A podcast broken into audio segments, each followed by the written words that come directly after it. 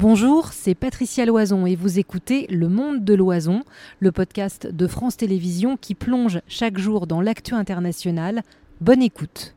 Bonsoir à tous, bienvenue dans le monde de l'oison, votre rendez-vous quotidien ici sur France Info avec l'actualité internationale. Ce soir, un monde où Evgeny Prigogine reprend la main sur la communication. Une interview assez longue, une déclaration sur sa messagerie Telegram qu'on va longuement décrypter ensemble. Prigogine parle, est-ce que ça change la donne? On décryptera ses propos avec nos journalistes spécialisés et nos invités.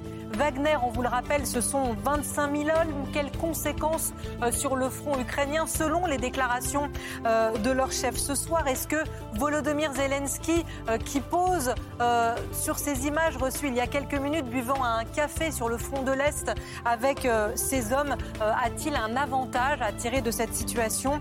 Enfin, après euh, cette interview qu'on va décrypter ensemble, que penser de la situation de Vladimir Poutine? Le calme est-il vraiment revenu, comme semble le laisser euh, entendre cette déclaration du président russe?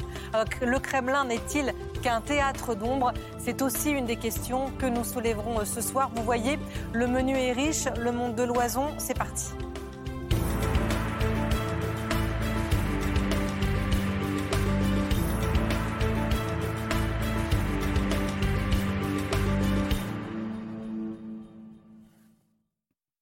On le pensait parti en Biélorussie, presque une retraite après sa remontada vers Moscou. Eh bien, il vient de reprendre la parole. Cette déclaration euh, audio d'environ 11 minutes sur euh, une messagerie euh, cryptée fait la une de nouveau ce soir. Je vous le disais, Evgeny Prigogine, le chef de la milice militaire Wagner, reprend la main vous nous en dites un tout petit peu plus, Huguette. On va plonger sur chaque déclaration avant de l'écouter. Oui, alors d'abord, euh, il justifie son opération. Son objectif n'était pas de renverser euh, Vladimir Poutine, mais de sauver le bataillon euh, Wagner. Et il l'a fait tout en essayant d'éviter de faire un bain de sang. Et c'est pour cette raison qu'il ne serait pas allé plus loin. On va, on va déjà écouter un premier extrait d'Evgeny de, Prigogine. Premier facteur – nous ne voulions pas verser de sang russe.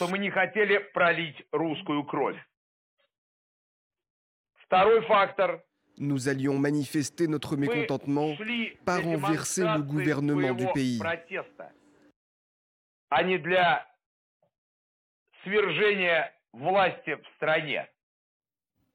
Alors, ça nous a tous surpris, mais on comprend qu'il réagisse. Euh, il avait perdu un peu la main sur la communication. Qu'est-ce qu'on peut dire de cette première déclaration comme se justifiant de la violence qui a choqué le monde entier ce week-end, la violence dans la, en tout cas l'effroi et la stupéfaction euh, qui avait provoqué cette colonne armée remontant euh, à 200 km de Moscou. C'est ça, on sent qu'il est tout à fait dans, la justification d'un événement qui, comme vous l'avez dit, a surpris le monde entier. On s'attendait donc, tous les commentateurs parlaient d'un coup d'État à venir, et puis bah voilà, non, finalement, j'étais juste mécontent et j'ai voulu exprimer ce, ce, mécontentement. Il a été, euh, pour cela, apparemment applaudi et, est devenu très populaire, en tout cas auprès des habitants de Rostov-sur-le-Don. On va écouter un autre extrait. C'est peut-être un petit peu plus et compliqué. Et on précise juste que les images qui illustraient vos propos, Hugues, sont bien sûr des images de ce week-end où Evgeny Prigogine paradait, je mets des guillemets, dans ce quartier général de Rostov-sur-le-Don. Interview, euh, déclaration d'Evgeny Prigogine ce soir, deuxième extrait. Итак, наш марш nous avons commencé notre marche à cause de l'injustice. Sur notre route, nous n'avons tué aucun soldat.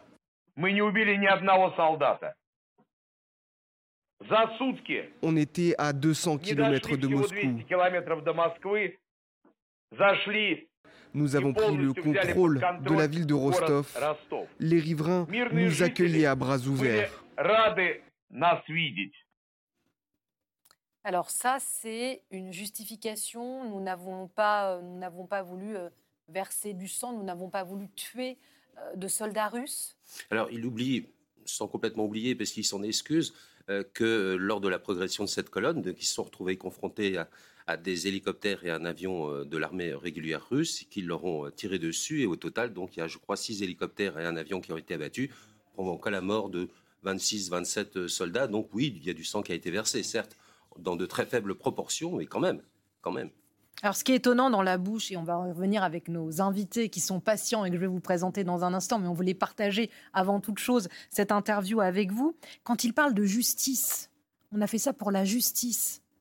Oui, alors. Un justicier, Evgeny Prigogine En tout cas, auprès de, auprès de ces hommes, auprès de du groupe qu'il défend, donc le groupe de, mercenaires euh, Wagner. Voilà ce qu'il dit. Donc, euh, le groupe Wagner est l'unité la plus expérimentée et la plus prête au combat en Russie. À la suite de décisions mal avisées, cette unité devait cesser d'exister à partir du 1er juillet. Personne dans le groupe Wagner n'a accepté cela, car tout le monde a compris que cela entraînerait une perte de capacité de combat et que le combattant expérimenté servirait de chair à canon. Alors, à quoi fait-il allusion? Eh bien, à cette décision prise par le ministère de la Défense, selon lequel tous les groupes de mercenaires doivent signer un contrat avec l'armée régulière russe avant le 1er juillet. Euh, à cette décision dont s'était opposé évidemment Evgeny Prigogine, qui avait dit il y a quelques jours qu'il n'en était absolument pas question.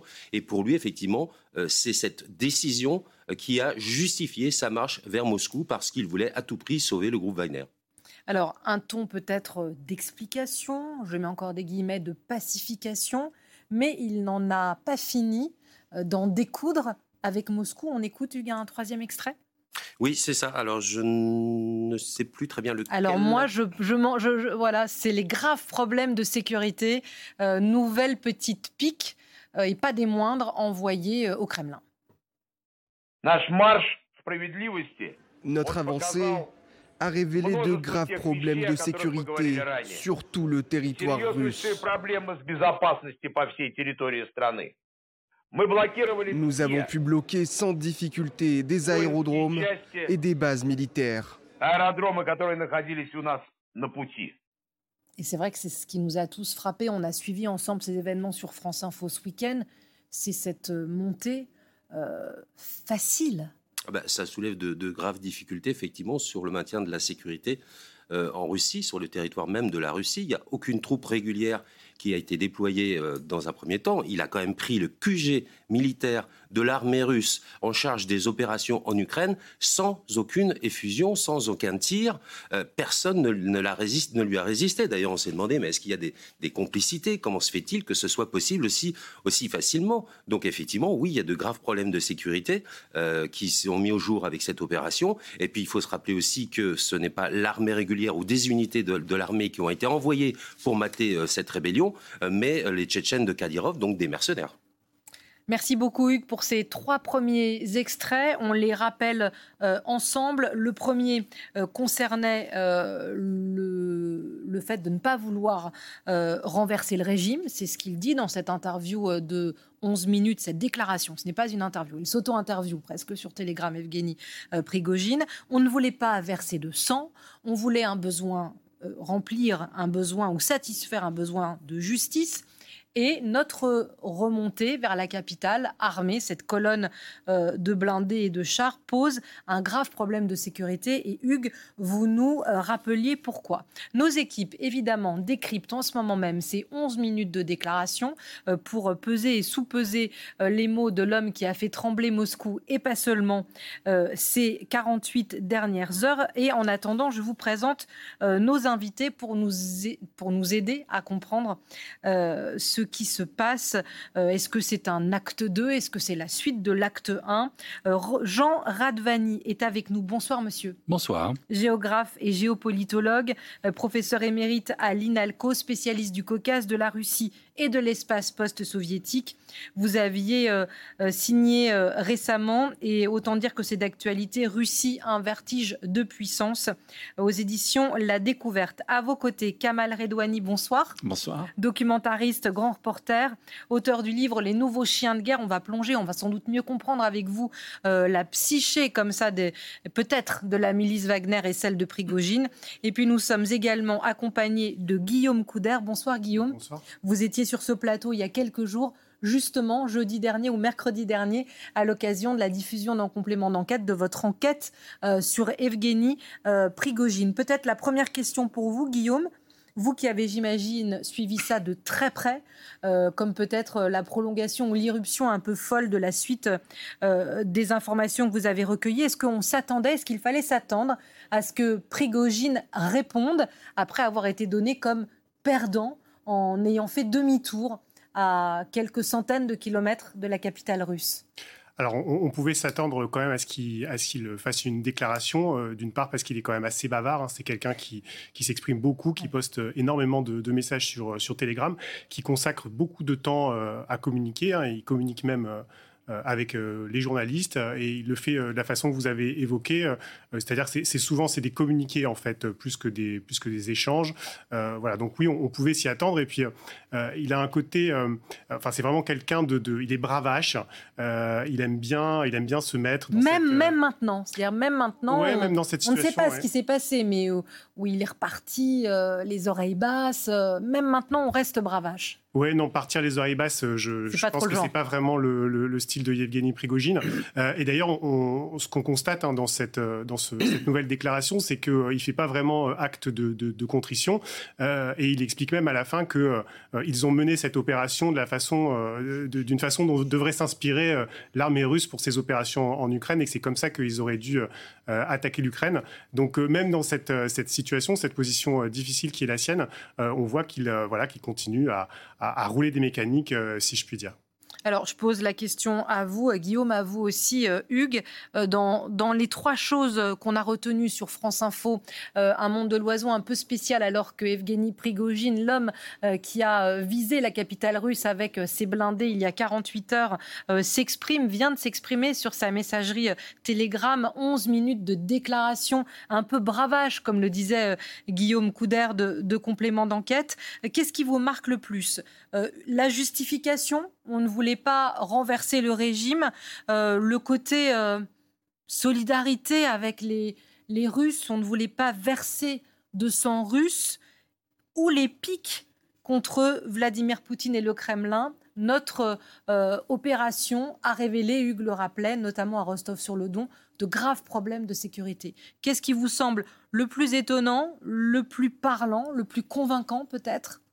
Moi, je, trouve qu'il fait un petit, il a un, côté petit garçon quand même aujourd'hui dans cette dans cet audio, parce que finalement il se range derrière les miliciens en disant moi les gars j'ai voulu vous sauver parce que ce que le ministère russe de la défense vous réserve euh, c'est euh, l'horreur, vous allez être traité dans les pires conditions possibles.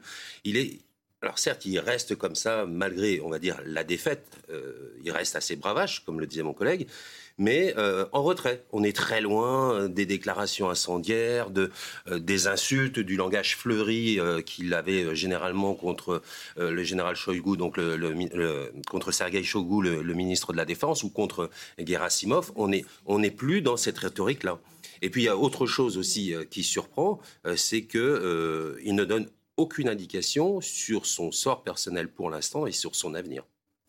Alors on va regarder euh, les déclarations euh, d'Evgeny Prigogine, certaines qu'on a pu euh, écrire, traduire, vérifier avec vous. L'objectif de la révolte était de sauver Wagner, pas de renverser le pouvoir russe. Ça, c'est quoi, Guillaume Couder? C'est une justification alors qu'on l'a bien vu monter sur Moscou quand même, vers Moscou en tout cas. Oui, bien sûr, mais ce que ça montre également, c'est que tout ça est aussi une aventure personnelle, c'est-à-dire qu'il l'habille de, euh, voilà, de ce, langage populiste. Il aime bien se présenter en, sauveur, euh, du peuple, en défenseur des petites gens face aux oligarques corrompus, enfin oligarques corrompus dont il fait partie. Hein. D'ailleurs, il faut quand même le, le souligner. Euh, mais, mais voilà, la, vraie justification finalement qui est, qui est, qui est apportée, et il, a, il est sans doute honnête par rapport à ça, c'est que euh, le, ses troupes, les hommes de Wagner, ce qui fait ça, son, son pouvoir euh, dans la Russie d'aujourd'hui, finalement, allait être quelque peu dissous en passant, en, raison de ces contrats que, que, les hommes allaient devoir signer avec le ministère de, la Défense. donc finalement, c'était son, pouvoir à lui personnel, hein, quelque part, qui était euh, attaqué euh, euh, de cette façon-là. Et, donc, à travers cette marche sur, Moscou, qu'il présente comme une marche pour la justice, c'est aussi son destin à lui, c'est aussi ses ressources militaires qu'il défendait. Alors, regardez cet autre extrait euh, qu'on a choisi de, vous montrer, qu'on a écrit euh, pour vous. Les civils rencontrés lors de la rébellion soutenaient Wagner. Un extrait de la déclaration, de la longue déclaration ce soir d'Evgeny Prigogine sur la messagerie euh, cryptée Telegram. Ça, c'est quoi? Qu'est-ce que ça veut dire? C'est la possibilité d'être une alternative au pouvoir du Kremlin? Ça veut dire qu'il y a des voix potentiellement Peut-être, euh, messieurs, comment vous l'analysez? Alors, d'abord, il faut quand même dire qu'on ne sait pas ce qu'il y a eu concrètement dans l'accord qui a été signé ou déclaré verbalement entre le président biélorusse, euh, Prigogine, avec l'accord de Poutine. Euh, on n'en sait rien. Je, Juste, je recontextualise, c'est là où le président Loukachenko a, mis fin officiellement à l'opération armée de Wagner et a proposé d'accueillir, d'offrir l'asile à Evgeny Prigogine. D'ailleurs, on ira en Biélorussie dans un instant. Voilà, donc ça, on, sait ça, mais on ne sait pas ce qu'il y a en dessous. On ne sait pas quelles ont été les contreparties euh, évoquées d'un côté ou de l'autre. Deuxième chose, euh, effectivement, alors, Prigogine, il soigne son image. C'est quelqu'un qui, euh, qui, je pense, joue avec le temps. et donc, il, il mise sur, au fond, l'avenir. Alors peut-être qu'il va être exilé en Biélorussie, peut-être pas. Euh, mais est-ce qu'il s'offre, je posais la question à Guillaume, est-ce qu'il s'offre comme une, est-ce qu'il se conçoit comme une alternative à Vladimir Poutine si effectivement euh, le régime était fragilisé à ce point? Je, dirais que, attention, on a affaire à un système dysfonctionnel. C'est-à-dire un système, russe dysfonctionnel? russe dysfonctionnel dans le sens où il n'y a plus aucun corps, corps intermédiaire qui fonctionne. Les médias ne, jouent plus aucun rôle en Russie. Euh, la, justice est sous ordre, etc. Donc, euh, et ce système repose sur les siloviki, ce qu'on appelle les siloviki, c'est-à-dire la, force, ministère de l'Intérieur, FSB, GRU, les, services militaires et, l'armée. Et voilà qu'une partie de ce système se révolte. On, on, peut discuter sur les raisons réelles de Prigogine, de sa rébellion. Euh, ça, veut dire qu'il y a effectivement une fissure dans ce système. Alors, euh, qu'est-ce qu'il dit là? Il dit. Alors, cher Jean, je, vous interromps. Parce que ce que vous dites, c'est exactement ce que Prigogine a dit, pardon, il y a quelques minutes sur cette messagerie Telegram. On l'écoute ensemble. Notre avancée a révélé de graves problèmes de sécurité sur tout le territoire russe. Nous avons pu bloquer sans difficulté des aérodromes et des bases militaires. Vous tiquez en l'écoutant parce qu'évidemment, vous êtes euh, absolument russophone. Oui, non, c'est pas euh, ce qu'il dit. Euh, c'est son point de vue. Oui, c'est bien ça. Il n'y a pas de doute. C'est pas ça la question. La question, c'est rappelez-vous ce qu'a dit Vladimir Poutine le matin de cette rébellion. Il a dit coup de poignard dans le dos, traîtrise. Euh, on veut renverser l'État, etc. Euh, et il n'y a pas eu de bain de sang. Au fond, des deux côtés, c'est-à-dire Prigogine dit Je n'ai pas voulu que le sang de soldats russes euh, s'écoule, et Vladimir Poutine a fait en sorte, parce que, attendez, la colonne de blindés qui avance vers Moscou, si ils avaient voulu l'arrêter, ils pouvaient l'arrêter avec l'aviation. Donc, s'ils ne l'ont pas fait, c'est qu'il n'y a pas eu d'ordre donné pour le faire. Parce que une chose est pardon, la rébellion. ça, ça, ça interroge. Ça veut dire euh, pacte, ça veut dire préparation, ça veut dire accord tacite, ça veut dire complicité. Alors, ça veut dire plusieurs choses, je pense. Ça veut dire que il y a rébellion, c'est pas la guerre civile, une rébellion. La guerre civile, c'est quand on commence à verser le sang entre Russes. Et ni Prigogine, ni Vladimir Poutine, et surtout pas Vladimir Poutine, ne voulaient lancer la guerre civile. Euh, deuxièmement, il faut bien se rendre compte qu'en Russie, Prigogine est, perçu d'une façon très contradictoire. À la fois, les gens savent très bien. On l'a vu serrer des mains, à Rostov-sur-le-Don, on l'a vu serrer des mains. Attention, parce que les, images, c'est pas toute la population. Lui, il dit partout on m'a accueilli. On a aussi vu des images où les gens, euh, bon, mais on sait que c'est un bandit. Les, les Russes savent qui c'est. C'est un bandit, un criminel. C'est un des corrompus. C'est un des oligarques, petits oligarques corrompus qui fait partie du système. Mais il y a un autre, il y a une autre face. C'est un héros. Il se bat, lui. Lui, il est sur le front. Ces hommes sont sur le front. Et ces hommes, ils meurent sur le front. Alors que regardez nos généraux, où est-ce qu'ils sont Poutine, combien de fois est-il allé sur le front? On l'a jamais vu sur le front, vraiment. C'est cette, cette fissure-là. Alors vous parlez du sang versé aussi par les hommes de Wagner. Euh, interview pas interview, pardon, déclaration d'Evgeny Prigogine ce soir sur sa messagerie euh, euh, cryptée. Il parle du sang justement qui n'a pas été versé lorsqu'il a visé la capitale avec ses hommes. Nous ne voulions pas verser de sang russe.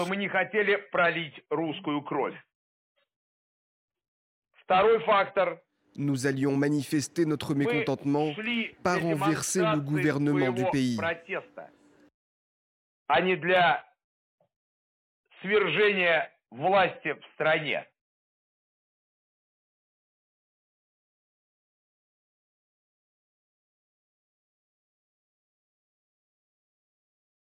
Euh, l'interview euh, d'Evgeny euh, Prigogine. Peut-être un mot, Kamal Redouani, en vous remerciant de, votre patience, mais pour aller dans, rebondir sur ce que disait Jean et votre connaissance de ces milices, c'est c'est des chiens de guerre. Jean disait tout à l'heure, il y a aussi une partie des forces russes qui se rebellent. Alors est-ce qu'ils se retrouvent quelque part? Est-ce qu'il y a un, point de jonction entre la colère de Prigogine et ses hommes et euh, les services russes, l'armée russe, les services militaires russes? Bah, Tout d'abord, moi, ce que j'entends euh, là avec euh, le discours de Prigogine, j'ai l'impression plutôt que c'est un mafieux qui, qui a pris un coup, en fait, qui a raté son coup et qui a plutôt un pied dans la tombe et qui, qui essaie de s'en sortir plutôt. Enfin, pour moi, c'est ça, c'est plutôt ça. C'est-à-dire, euh, le mec, il a raté son coup, il est parti vers Moscou, et puis aujourd'hui, il se dit waouh, j'ai fait une grosse connerie, donc maintenant, il va falloir que je récupère. Et qu'est-ce qu'il a comme, comme atout en soi? La population, les civils. Donc, il fait appel aux civils en disant bah voilà, ils m'ont applaudi, etc. Il a un deuxième atout, c'est de dire bah voilà, c'est mes hommes, 25 000 personnes que je défends, donc je défends Wagner. Donc, il dit hommes, prenez soin de moi, je vous défends. Et, euh, et moi, j'attendais aussi qu'il parle un petit peu du Mali, de, de la Libye, etc. C'est-à-dire un autre atout, qui est le troisième atout, c'est-à-dire financier. C'est-à-dire, en grosso modo, moi, je, je, m'occupe des mines, je m'occupe de l'or, j'enrichis, au fait, Poutine et j'enrichis les, les oligarques russes. Donc, donc, grosso modo, pour moi, c'est un gars qui, qui a peur aujourd'hui. Voilà. Alors, on, voilà, on entend les voix un peu différentes de nos invités, et c'est ça qui est intéressant sur comment est perçu cette déclaration d'Evgeny Prigogine, cette justification, euh, Kamel, vous dites ce soir euh, sur sa messagerie cryptée euh, télégramme de 11 minutes, hein, Hugues, c'est bien ça, avec Evgeny Prigogine qui devait être accueilli en Biélorussie. Mais c'est une des questions parmi les nombreuses qui se posent toujours ce soir. Où est-il? Est-il finalement parti se réfugier sous l'aile du président Loukachenko? Écoutez ce qu'on pouvait en dire ces toutes dernières heures. Evgeny Prigogine, le patron de la milice Wagner, s'est-il vraiment réfugié en Biélorussie? Sur ces images, il quitte la ville de Rostov-sur-le-Don sous les hurrahs de la population. Dernière sortie publique de l'homme qui a fait trembler le Kremlin. Selon Moscou, c'est l'intervention du président bélarus Loukachenko qui a stoppé la colonne de chars. Le chef de l'État biélorusse a aidé avec succès à surmonter la phase la plus aiguë de la situation en Russie avec cette tentative de mutinerie militaire. Cet accord entre Poutine, Loukachenko et Prigogine prévoit que le patron de Wagner soit accueilli en Biélorussie. Un refuge qui surprend car le pays sert de base arrière à Moscou depuis le début de la guerre en Ukraine. Je ne pense pas que cette séquence soit vraiment terminée, car j'ai du mal à croire que Prigogine ait une retraite paisible là-bas.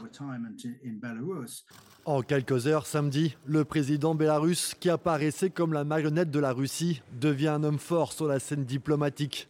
Lui, qui doit sa survie à l'intervention des forces russes après des élections présidentielles frauduleuses en 2020. Garantie supplémentaire pour les hommes de Wagner et leurs leaders aucune poursuite juridique ne sera retenue contre eux. Désormais, la question que tout le monde se pose, c'est où se trouve Evgeny Prigogine? Quand va-t-il réapparaître Et que va devenir sa milice de paramilitaires? Alors, c'était le titre aussi de notre émission. Certes, Evgeny Prigogine parle.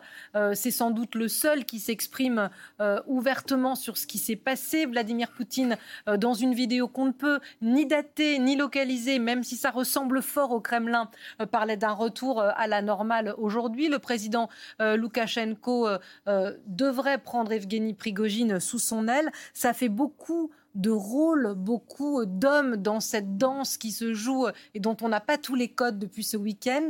Euh, Guillaume, Hugues, messieurs, est-ce que Loukachenko, alors voici justement euh, l'interview, en tout cas la déclaration de Vladimir Poutine euh, ce matin, qui s'adressait à des jeunes étudiants en ingénierie sans dire un mot de ce qui s'était passé ce week-end, et on aura l'occasion d'y revenir. Je boucle juste la boucle avec la Biélorussie.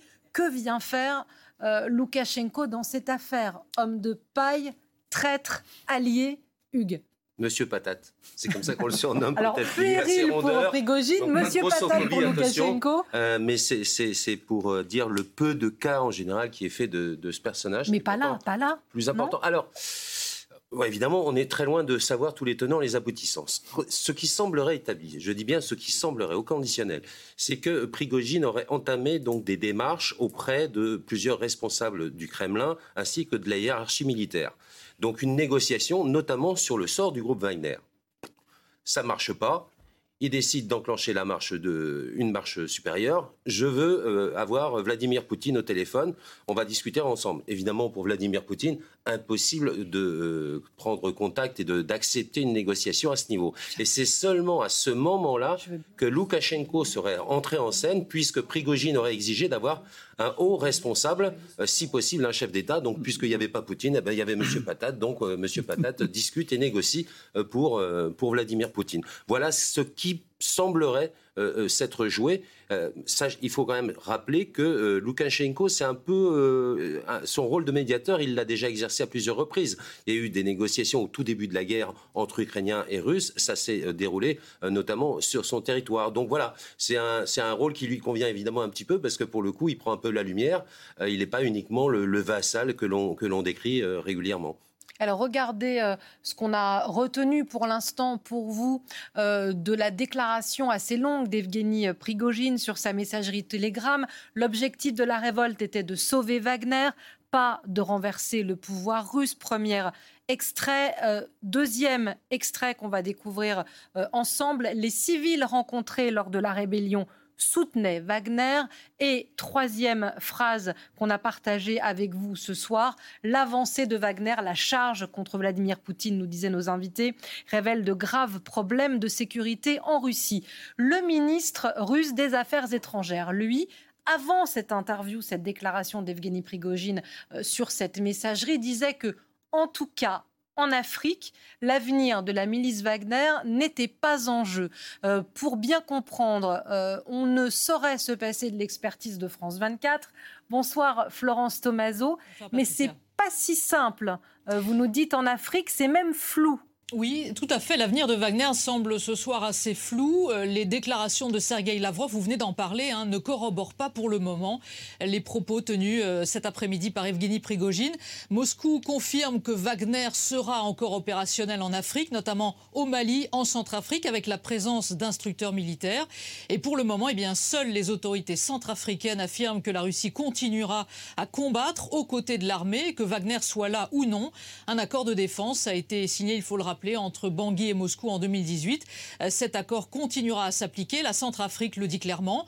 Un conseiller du président Touadéra a déclaré que si la Russie n'était plus d'accord avec le groupe paramilitaire, eh bien, elle enverrait sur place un nouveau contingent au Mali. Pas de déclaration euh, au Mali, pardon, pas de déclaration hein, pour le moment de la junte. Mais là encore, le chef de la diplomatie russe affirmait avant la prise de parole du chef de Wagner que le groupe paramilitaire n'arrêterait pas ses actions dans ce pays qui a vu, rappelons-le, le départ des troupes françaises et qui a demandé au casque bleu de la MINUSMA de se retirer. La situation est ce soir confuse en ce qui concerne les liens entre ces deux pays d'Afrique et Wagner.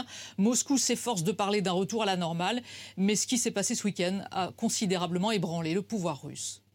Merci beaucoup Florence. Alors peut-être Evgeny Prigogine lui-même répondra euh, à nos questions s'il cite précisément ces opérations africaines dans cette longue déclaration. C'est l'info du soir.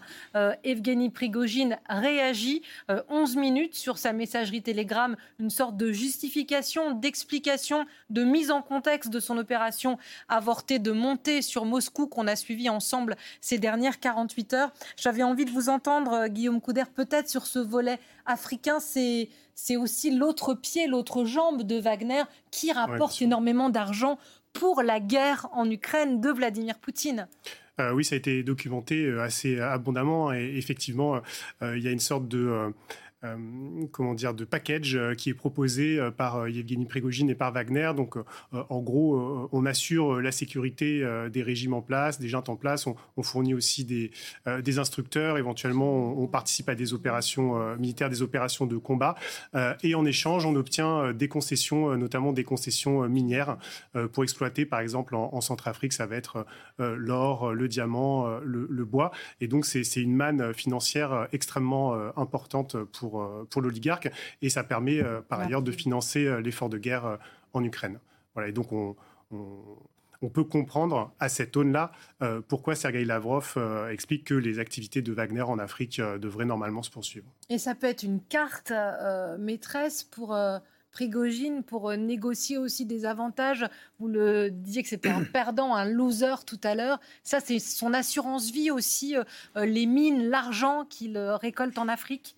Moi, je pense que c'est ce qui lui reste réellement, c'est ça. C'est exactement ça. C'est-à-dire, c'est euh, c'est la protection des mines, c'est l'argent qu'il récolte, qu'il partage avec Poutine. Et donc, euh, donc pour lui, c'est hyper important de garder la main au fait sur ces territoires-là et puis avoir l'argent d'ailleurs pour payer euh, les mercenaires au fait qu'il emploie, emploie en Afrique. voilà. Donc pour Prigogine c'est réellement hyper important de garder ce territoire. Et c'est sa carte maîtresse, c'est réellement sa carte maîtresse. En même temps, Prigogine n'est pas irremplaçable. Exactement. non, mais effectivement, il y a un groupe qui s'appelle Wagner. il y a aussi le groupe Concorde qui regroupe toutes ces activités euh, à Saint-Pétersbourg, hein, les usines à troll, etc., etc. Qui a été perquisitionné, me semble-t-il. Exactement. Semble-t-il aujourd'hui, tout est rentré dans l'ordre. En tout cas, c'est ce qu'un ce communiqué de presse du groupe Concorde affirme, euh, a affirmé cet après-midi. Euh, mais tout ça, ça peut aussi petit à petit être dirigé par un autre homme hein, ou par d'autres d'autres groupes. Hein. Prigogine n'a pas l'entier monopole sur, euh, sur ces affaires-là. Enfin, peut-être que vous allez me démentir, Guillaume. Ah, vous démentir, euh, non, parce que on peut pas vraiment savoir euh, ce qui va se passer par la suite, mais, mais il a une telle personnalité, c'est vraiment lui qui a construit cela, certes avec le soutien de l'État russe et à travers ses nombreux contrats publics qu'il a obtenus de l'État russe, que, pour ma part, j'ai du mal à, imaginer tout ce système fonctionner, en tout cas de la façon dont ça fonctionne maintenant, sans lui. voilà, après, peut-être que la suite euh, me démentira, mais voilà, c'est quand même vraiment un, leader dans ce groupe. Alors, on parlait de l'Afrique, on parle évidemment de la déclaration, la longue déclaration d'Evgeny Prigogine ce soir sur sa messagerie Telegram. L'Afrique peut être son assurance vie. Est-ce que c'est une assurance aussi, le poids des 25 000 hommes de Wagner dans la guerre en Ukraine? Quelles conséquences sur le front ukrainien Est-ce que ça aussi, ça joue dans les négociations, si négociations il y a avec le Kremlin Regardez cette image qui nous est parvenue il y a quelques heures du président ukrainien. Alors loin, alors c'est pas le même style évidemment que la communication, mais on le sait, de Vladimir Poutine, euh, qui boit euh, un café euh, avec ses hommes sur le front de l'Est pour comme euh, ignoré. Enfin, en tout cas, on va poser la question euh, à nos invités euh, sur ce que ça peut avoir comme effet. Alban, vous êtes notre envoyé spécial en Ukraine. Est-ce que, Alban, il peut y avoir un effet de tout ce qu'on a vécu ensemble ces dernières 48 heures sur le front ukrainien? Peut-être on le voyait dans le sourire de Volodymyr Zelensky à l'instant. On va dire qu'il est un petit peu tôt pour le dire. Vous savez, on revient avec Bruno Giraudon et Patrick Miette exactement d'Oririv, c'est-à-dire la ville qui est sur la ligne de front derrière euh, Ce que nous ont dit les responsables militaires ukrainiens, c'est qu'il est encore un peu tôt pour voir les conséquences réelles de la rocambolesque mutinerie des hommes de Wagner d'il y a 48 heures seulement. Ce qu'en revanche on peut dire, c'est que, vous savez, ils se connaissent très bien, les Ukrainiens écoutent les Russes, il y a 4 km de distance entre le PC ukrainien où on était et la ligne de front. Ils ont des radios, ils captent les conversations des soldats russes. Et les conversations des soldats russes sont édifiantes. Ils se plaignent de leur absence de matériel, ils se plaignent euh, des victimes qu'ils ont, mais ils se plaignent aussi de la désorganisation euh, de ce qui s'est passé euh, samedi et de cette espèce d'image terrible euh, qui a donné la mésentente entre le commando Wagner et l'armée russe qui sont censés travailler ensemble. Alors justement, Alban, euh, vous nous disiez en, préparant cette émission que les soldats ukrainiens, vous avez dit que eux, ils se sont rendus compte de ce qui se passait euh, samedi avec comme un, effet de déstabilisation sur les soldats russes de l'autre côté du front. Voilà, ce qu'on peut dire, c'est que le front sud n'est probablement pas le meilleur endroit pour observer euh, l'écroulement potentiel qui serait lié au départ des soldats de Wagner. Parce que les soldats de Wagner, ils sont davantage sur le front est, c'est-à-dire le front qui va en gros, autour de Donetsk et surtout de la ville de Bakhmut, dont on a mille fois parlé dans nos émissions.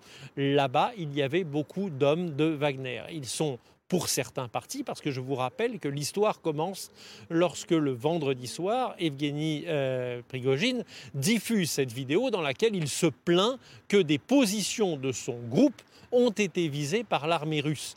Là-bas, très clairement, il y a une mésentente totale et une désorganisation qui a conduit au moins un effet, c'est que l'armée ukrainienne a progressé sur deux côté de Bakhmut, d'abord au côté nord, ensuite au côté sud, côté nord d'environ 600 mètres, côté sud d'environ 1 km, ils ont pris un éperon rocheux au-dessus de Bakhmut. On va dire que pour l'instant, c'est le premier effet visible sur le terrain de la mutinerie des hommes de Wagner. Un grand merci à Alban pour toutes ces précisions, votre analyse en direct avec euh, votre équipe du front euh, ukrainien. Euh, on réagit ce soir au jeu de, de chamboule tout en quelque sorte qu'a enclenché la montée d'Evgeny Prigogine avortée sur Moscou. L'homme vient de s'exprimer longuement, se justifiant, s'expliquant, euh, attaquant encore le Kremlin dans une interview de 11 minutes euh, sur sa messagerie euh, cryptée Telegram. On a partagé avec vous et on les réécoutera les extraits de cette interview. On les a longuement analysés avec vos invités et on se demande maintenant quel effet sur le front ukrainien.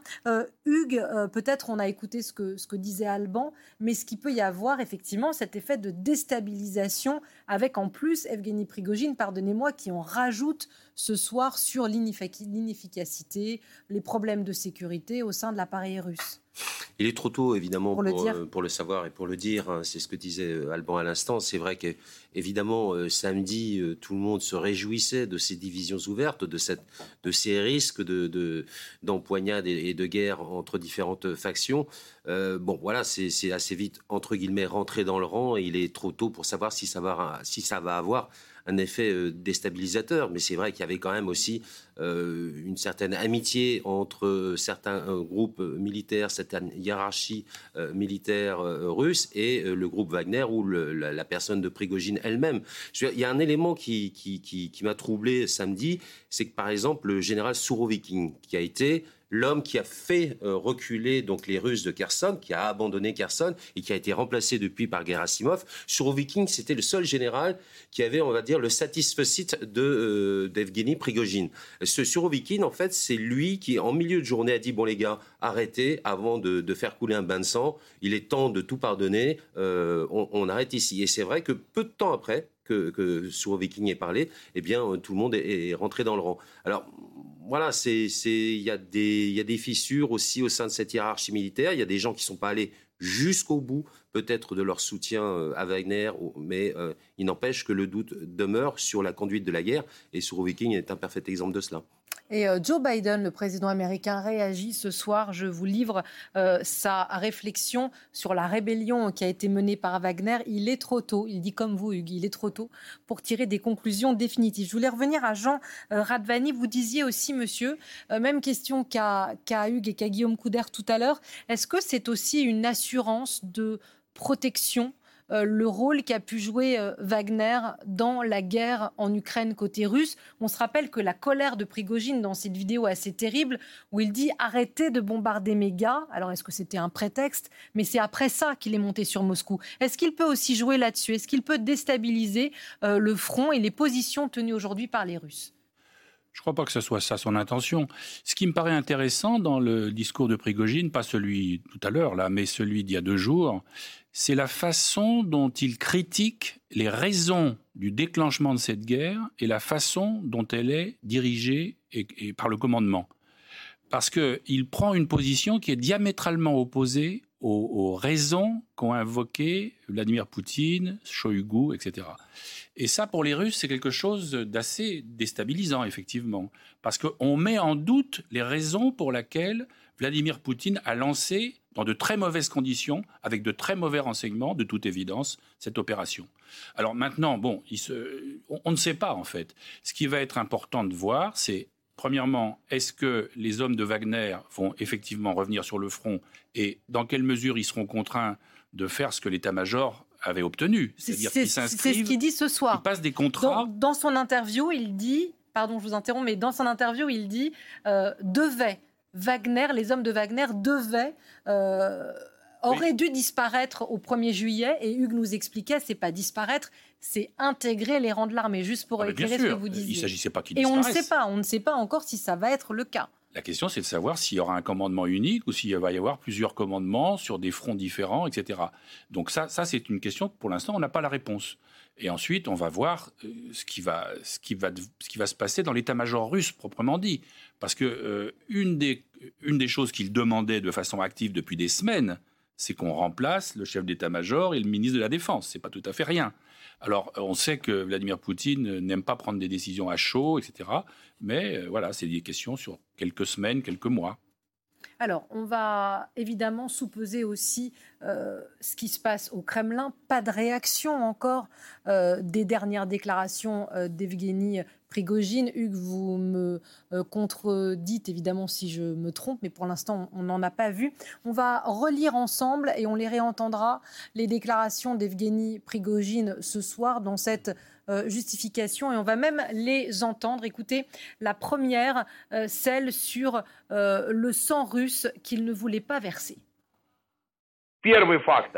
Nous ne voulions pas verser de sang russe.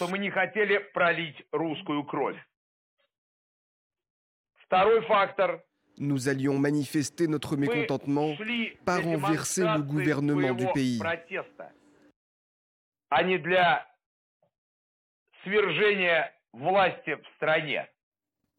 Kamal Redouani, on n'a pas posé cette question-là. Qu'est-ce qu'il veut obtenir? Vous disiez tout à l'heure qu'il avait peur.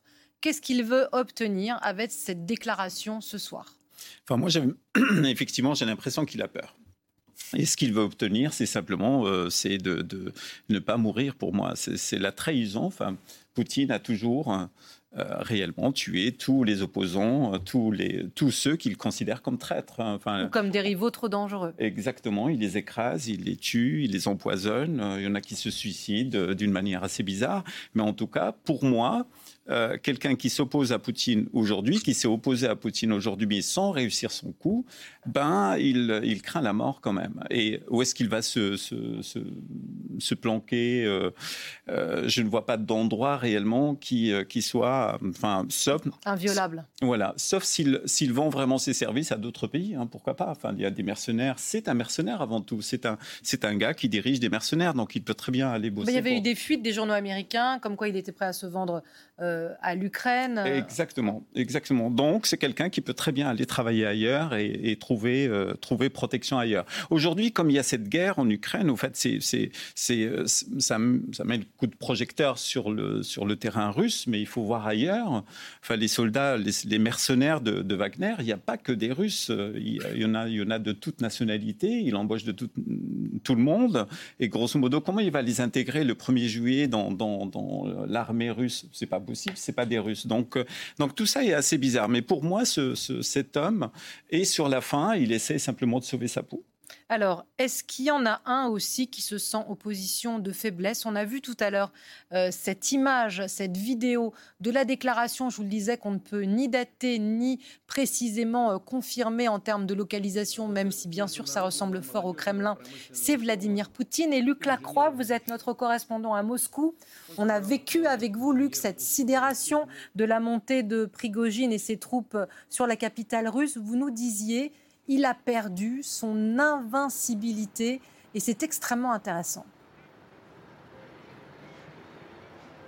Oui, je pense que la première chose à retenir, c'est d'abord que ce coup de force de Prigogine, il n'a pas réussi. Donc, euh, Vladimir Poutine, il a d'abord emporté euh, la partie. Son pouvoir, il a vacillé euh, les jours derniers, mais il a tenu.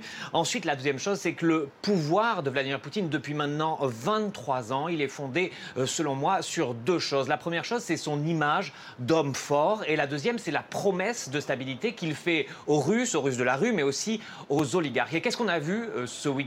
Des faiblesses, des faiblesses notamment euh, de l'armée, l'impossibilité de maintenir rapidement, de rétablir rapidement euh, l'ordre. Et ensuite, on a vu un homme qui n'était plus tout à fait invincible et de l'instabilité au cours euh, de tout le week-end. C'est pour ça qu'aujourd'hui, on peut dire que le pouvoir de Vladimir Poutine, il est fragilisé. Ça ne veut pas dire qu'il va être renversé demain, mais ça veut dire que l'image qu'il avait d'homme complètement invincible, aujourd'hui, il l'est un tout petit peu moins et ça, ça compte beaucoup pour lui. Ça peut changer des choses. Je ne pense pas que ce sera euh, Yevgeny Prigogine qui pourrait un jour éventuellement euh, renverser euh, Vladimir Poutine. Bah, encore que là, on est dans la, dans la politique fiction. Mais ça peut donner des idées à d'autres. Ça peut laisser penser aux Russes que ça devient possible, même si aujourd'hui, le, le sentiment qui domine ici en Russie, ici à Moscou, c'est que les gens, ils ont eu peur euh, samedi, se sont demandé ce qui se passait, mais aujourd'hui, ils veulent tourner la page et faire comme si rien ne s'était passé et tous les, tous les à faire ça. Quand vous regardez la télévision, aujourd'hui, on ne parle pratiquement plus euh, de ce qui s'est passé au cours euh, du week-end et tout est en train, on montre des vidéos de Sergei Shoigu au travail, on montre le gouvernement au travail, comme si il ne s'était presque rien passé. Donc voilà en tout cas l'ambiance qu'on retrouve aujourd'hui à Moscou. Merci infiniment, Luc, de votre analyse de quoi nourrir notre discussion avec nos invités, le monde de l'oison, ou plutôt le monde de Vladimir Poutine, le monde d'Evgeny Prigogine, notre monde fortement secoué après l'opération spectaculaire euh, qui a fini par un échec. Mais est-ce vraiment la fin? Euh, Le chef de Wagner s'exprime ce soir dans une interview euh, de 11 minutes. On va en décrypter maintenant les conséquences, peut-être sur le Kremlin lui-même. Je vous propose d'écouter un nouvel extrait sur ces Russes qui aurait bien accueilli Evgeny Prigogine pendant cette, cette euh, remontada.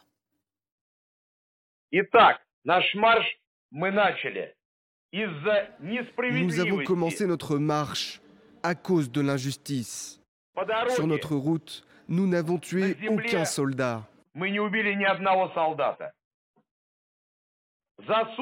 On était à 200 km de Moscou.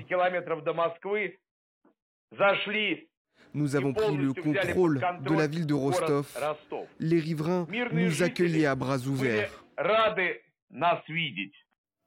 Et un autre euh, excellent spécialiste euh, de ces questions du fonctionnement interne de la Russie nous a rejoint. Il s'agit de euh, Gilles Favarel-Garrigue. Bonsoir, monsieur. Bonsoir. Vous êtes directeur de recherche au CNRS, au Sciences Po Série. Vous avez beaucoup travaillé sur la police, la justice en Russie et vous signez un vertigineux vertical de la peur, ordre et allégeance en Russie poutinienne aux éditions La Découverte. Est-ce que cette verticale de la peur, monsieur, est ébranlée par ce qui s'est passé ces 48 euh, dernières heures? Oui ou non, plutôt non, je dirais, parce que en réalité, il y a eu cette volonté d'essayer de faire. C'est très important de voir que Prigogine a pris la tête d'une marche pour la justice. Mmh. Donc c'est ce qu'il dit ce soir. Hein. Voilà, il a essayé de prendre un, un petit peu le registre qu'on connaît très bien en Russie depuis assez longtemps, d'une forme de populisme anti-élite en essayant de rallier une partie de la population à un programme anti-élite, en dénonçant la manière dont la nomenclatura militaire euh, s'enrichit aux dépens de la population, etc. Mais force est de constater que ni la population ne l'a vraiment suivi. On a vu des manifestations de soutien à Rostov, mais assez euh, mesurées, et ni surtout les élites. Or, le principe de la verticale de la peur, c'est précisément l'allégeance des élites au pouvoir en place, et personne n'a pris le risque samedi de soutenir officiellement Prigogine contre Poutine. Donc je ne suis pas très certain pour ma part que la verticale du pouvoir soit ébranlée. Alors, on pouvait lire chez nos confrères de la presse écrite ce matin euh, que cependant, au Kremlin, on avait scruté de très près ceux qui n'avaient pas réagi assez tôt en soutien à Vladimir Poutine, notamment sur les réseaux sociaux. Est-ce que ça veut dire, monsieur, euh, on est avec des connaisseurs du régime poutinien et de ses ancêtres, euh, qu'il va y avoir des purges, que certains généraux vont être démis, que d'autres vont être envoyés en prison? Là, on a peut-être vu le début ou la fin de l'acte 1 de Prigogine. Ça va être quoi l'acte 2 de Vladimir Poutine? Est-ce que ça va réprimer très fort? Alors, je n'en sais rien, mais ce qui est certain, c'est que le ministère de la Défense va être sur la sellette, va être dans une sorte d'obligation de résultat euh, par rapport aux objectifs de la, de, la guerre en cours. Et euh, ce qu'il faut bien comprendre. Quand vous dites ça, c'est M. Shoigu Oui, oui, bien sûr. Qui est dans le viseur de Prigogine aussi. Bien sûr, mais ce qu'il faut bien comprendre, qui est d'ailleurs euh, uniquement dans le viseur de Prigogine, c'est-à-dire c'est avant tout hein, contre le ministère de la Défense. Mais ce qu'il faut bien comprendre, c'est que quand bien même aujourd'hui des gens seraient scrutés au pouvoir, c'est leur quotidien depuis longtemps. La Russie, c'est un pays dans lequel des ministres, des gouverneurs peuvent aller en prison pour 10, 12 ans, et c'est notamment le cas depuis une dizaine d'années. Donc le fait de vivre dans la crainte quand on est dans l'élite politique et administrative russe, ça fait partie du jeu lorsqu'on en fait partie. Que ça soit aujourd'hui réactivé, c'est en effet possible, mais ça ne va pas changer le quotidien de gens dont l'allégeance se prête justement au prix d'une possibilité de poursuite pénale très très forte. Alors, écoutez, je vous, parlais de, Joe Biden. Euh, le chef de l'État, qui est à Marseille aujourd'hui pour trois jours, on l'a suivi ensemble aussi euh, sur France Info, a été interrogé sur ce qui s'est passé euh, ce week-end et les conséquences éventuelles sur le pouvoir russe. On écoute le chef de l'État. Je n'ai pas aujourd'hui d'informations supplémentaires. Tout ça montre les divisions extrêmes qu'il y a en Russie. Tout ça montre la fragilité, évidemment qui s'est installé au cœur du pouvoir, euh, du pouvoir russe. Nous, notre devoir, d'abord, c'était de rappeler, c'est ce que nous avons fait avec plusieurs dirigeants euh, européens et américains, que nous n'avons rien à voir dans ce qui s'est passé, que c'est vraiment des, ce sont des divisions internes et c'était des, manœuvres russo-russes. Ensuite, c'est de continuer le soutien à l'Ukraine dans sa contre-offensive, laquelle est euh, déterminante pour pas simplement les semaines et les mois qui viennent, mais les années qui viennent et, l'avenir de l'Ukraine. Quelle est votre analyse Le putsch a raté, Vladimir Poutine est sauvé. Garderait bien de faire des analyses définitives. La situation reste très évolutive. Elle traduit des divisions, une nervosité. Et elle rend, je dirais, encore plus valide le fait de soutenir l'Ukraine pour reconquérir son territoire. Emmanuel Macron euh, qui reflète évidemment euh, ce qui s'est dit ou pas dit d'ailleurs en étant très prudent euh, dans cette réunion des ministres européens des Affaires étrangères. bonsoir Julien Gasparuto, vous êtes notre correspondant chez les 27 avec une grande prudence mais aussi un diagnostic de, de fissure. C'est le mot qui est revenu assez souvent.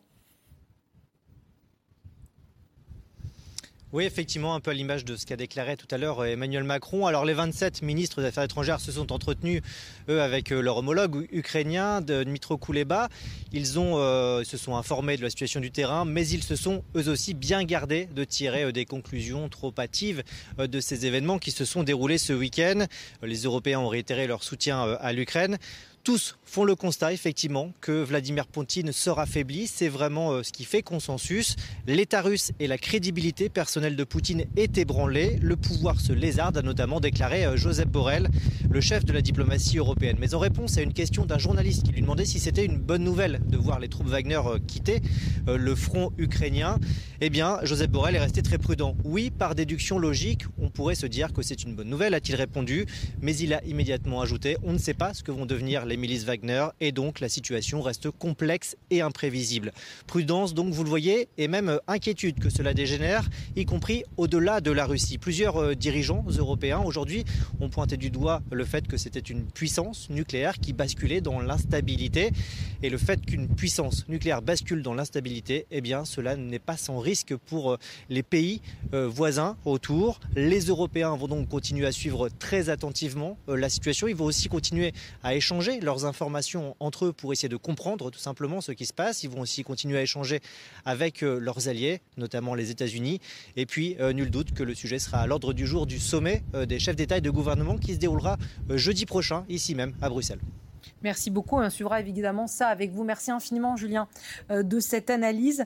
Jean Radvani, l'inquiétude des Européens sur la fissure au sein du pouvoir russe, vous, vous la partagez, vous partagez cette analyse, monsieur, qui est faite par Joseph Borrell, le, monsieur politique étrangère de l'Union européenne? Non, effectivement, s'il y a une vraie déstabilisation de la Russie, c'est n'est pas sans inquiéter parce que effectivement c'est une grande puissance nucléaire et si une armée de cette taille et dans les conditions dans lesquelles elle est aujourd'hui euh, n'a plus euh, un commandement sûr et etc ça, pose de vrais problèmes. Euh, par ailleurs, pour l'instant il n'y a pas de déstabilisation réelle. il y a une fragilisation. On sait que ce système est fragile et il y a eu un, un coup qui montre cela et l'image de Vladimir Poutine est certainement écornée et à l'intérieur et à l'extérieur, mais, euh, mais la guerre continue. Et il y a de nouvelles armes qui arrivent. Le même jour qu'il y avait cette rébellion de, de Prigogine, ils annonçaient qu'un un lot de nouveaux Sukhoi bombardiers russes avait été livré à l'armée. Et le matin même, ils avaient bombardé plusieurs, euh, euh, plusieurs infrastructures dans diverses régions d'Ukraine. Donc voilà, on, est dans cette situation où, où, les choses ne sont vraiment pas figées. Et je comprends que euh, les dirigeants européens soient prudents.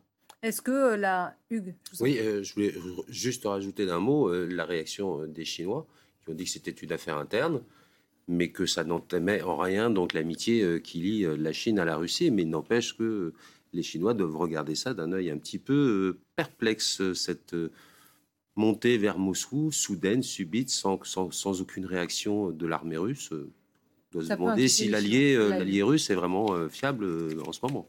Est-ce que le mot de guerre civile, de risque de guerre civile qu'on a pu entendre euh, ce, week-end, qui est entre guillemets réactivé, euh, j'exagère sans doute un peu, par Evgeny Prigogine dans son interview de 11 minutes à l'instant euh, sur Telegram, qui parle de ces Russes, mais messieurs, vous temporisiez, qui lui serraient les mains. Est-ce que, est que ça peut donner du courage, pardon, aux autres? Est-ce que les opposants à Vladimir Poutine classiques peuvent se sentir revigorés? Est-ce que les tensions au sein du pouvoir, les autres oligarques, les autres factions, en voyant peut-être un Kremlin moins ferme, moins invincible qu'il ne prétendait, peuvent être encouragés à aller creuser la faille? Bah, c'est un vrai euh, dilemme hein, pour l'opposition, notamment en exil, parce que le choix qu'on a, c'est entre un autocrate euh, euh, qui fait durcir la répression depuis plusieurs années et un chef de guerre, moitié voyou, moitié rebelle, qui est absolument infréquentable c'est un petit peu l'alternative qui est posée aujourd'hui. On a vu Khodorkovsky réagir très vite samedi en choisissant l'un contre l'autre, mais beaucoup de Russes ne se risqueraient pas à faire cela. C'est-à-dire que la plupart des gens en Russie sont résignés au pouvoir poutinien, n'osent pas sortir dans la rue pour le contredire parce qu'ils ont peur de la répression. Ils ne vont certainement pas aller soutenir l'aventure d'un chef de guerre euh, repris de justice euh, qui euh, justement essaie de jouer une carte un petit peu intransigeante, qui est tout à fait frappant. C'est la surenchère d'intransigeance qu'il y a entre Poutine et Prigogine. Ce qui veut dire que pour le reste de l'opposition, et notamment les gens comme Navalny ou les gens à l'étranger euh, comme Khodorkovsky, comme ses autres qui soutiens, qui s'est réjoui. Alors lui, il s'est réjoui. qui fait trembler le régime russe, l'important c'est qu'il tremble. Absolument, et ça c'est quand même des choix euh, extrêmement euh, problématiques parce que euh, soutenir au nom de l'antiputinisme un chef de guerre qui s'affiche avec des néo-nazis, c'est pas simple, y compris pour l'opposition en exil. Donc ça c'est un petit peu le piège que tendait, je trouve, Prigogine samedi au reste de l'opposition, c'est d'essayer de les forcer à sortir du bois au nom de l'antiputinisme, quitte à soutenir quelqu'un qui est absolument Alors, on écoute euh, un extrait de cette interview euh, d'Evgeny Prigogine sur sa messagerie euh, Telegram. Il se défend, le chef de Wagner, de vouloir faire verser le sang. Nous ne voulions pas verser de sang russe.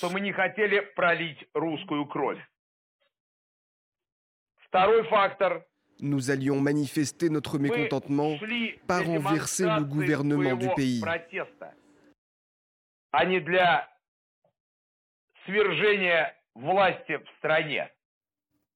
Jean Radvani, j'imagine que vous êtes d'accord avec l'analyse de Gilles Favarel-Garrigue. Ça n'est pas, enfin j'imagine, peut-être que j'imagine mal, une alternative euh, possible. Est-ce qu'il se pose d'ailleurs même en alternative? Est-ce qu'il a un but politique, ce, chef de guerre? Est-ce qu'il se voit déjà au Kremlin? Non, au Kremlin, je, pense que, je pense que non.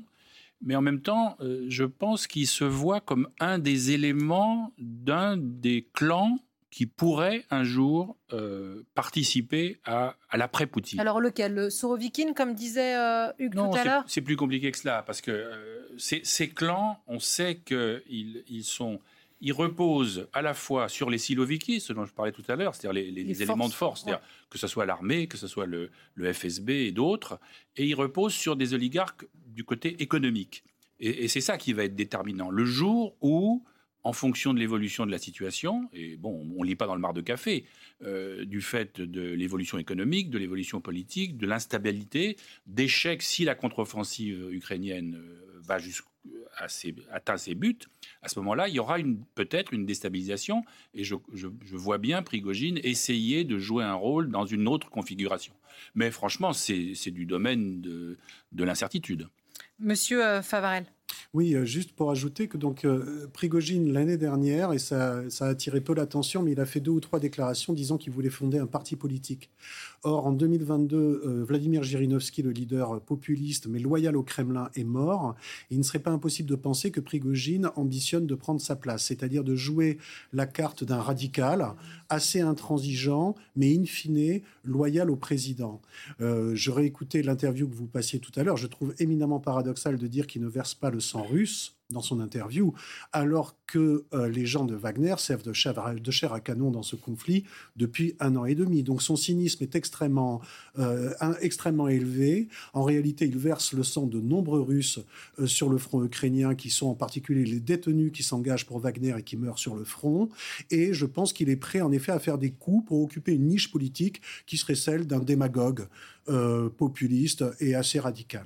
Alors écoutez ce que ce démagogue populiste et assez radical, je cite mon invité, déclarait encore parmi les extraits que les équipes de France Info ont choisi de partager avec vous il y a quelques minutes.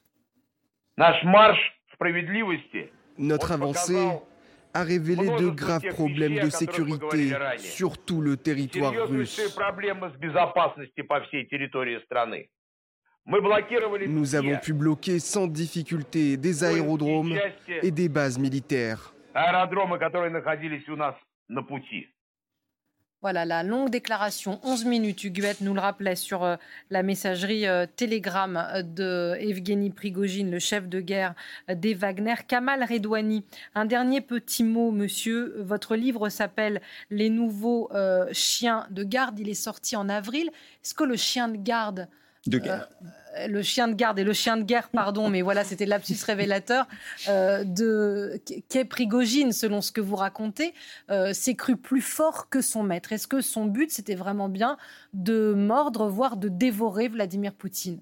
Moi, je, c'est l'impression, je peux me tromper, mais c'est l'impression que cela me donne. C'est-à-dire, euh, c'est, un mafieux qui euh, il s'est senti à un moment très puissant parce que grâce à la guerre. grâce à la guerre, et donc euh, du coup, il a, il a voulu tuer le maître, celui qui l'a créé, donc Poutine, et, et avec le soutien. Et c'est là où, où je rejoins votre invité, c'est, c'est avec sûrement le soutien de plusieurs oligarques qui aujourd'hui ne sont pas sortis du bois. Donc, donc il s'est retrouvé seul, à un moment donné, euh, face à, sa décision. Il a dû euh, laisser tomber. Euh, Hugues, qu'est-ce qu'on va devoir suivre, vous qui suivez ça avec attention dans les prochains jours, dans les prochaines minutes? Peut-être déjà une réaction du Kremlin, mais ça donnerait peut-être trop d'importance au personnage non, puis de toute façon, Vladimir Poutine ne réagit jamais à chaud, donc tout ça va être minutieusement analysé, décortiqué, et on peut s'attendre effectivement à ce qu'il y ait euh, pas mal de remue-ménage au sein euh, de l'armée, mais ça va euh, pas arriver avant 15 jours, 3 semaines, peut-être même un départ de Shoigu. Hein, c'est pas tout à fait interdit de penser que ça va se produire. Et puis évidemment, nos équipes travaillent sur ce texte, mais on ne sait pas d'où il parle. On ne sait pas où il est. On ne sait même pas s'il est en Biélorussie. Merci beaucoup Hugues Huette, merci Gilles Favarel Garrigue. La verticale de la peur, ordre et allégeance en Russie poutinienne, peut-être ébranlée, mais pas encore, nous dites-vous, monsieur.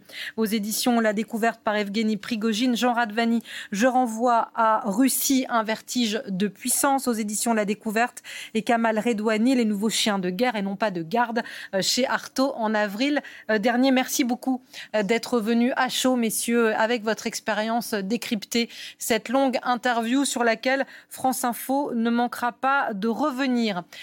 Voilà, vous venez d'écouter Le Monde de l'Oison, un podcast de France Télévisions.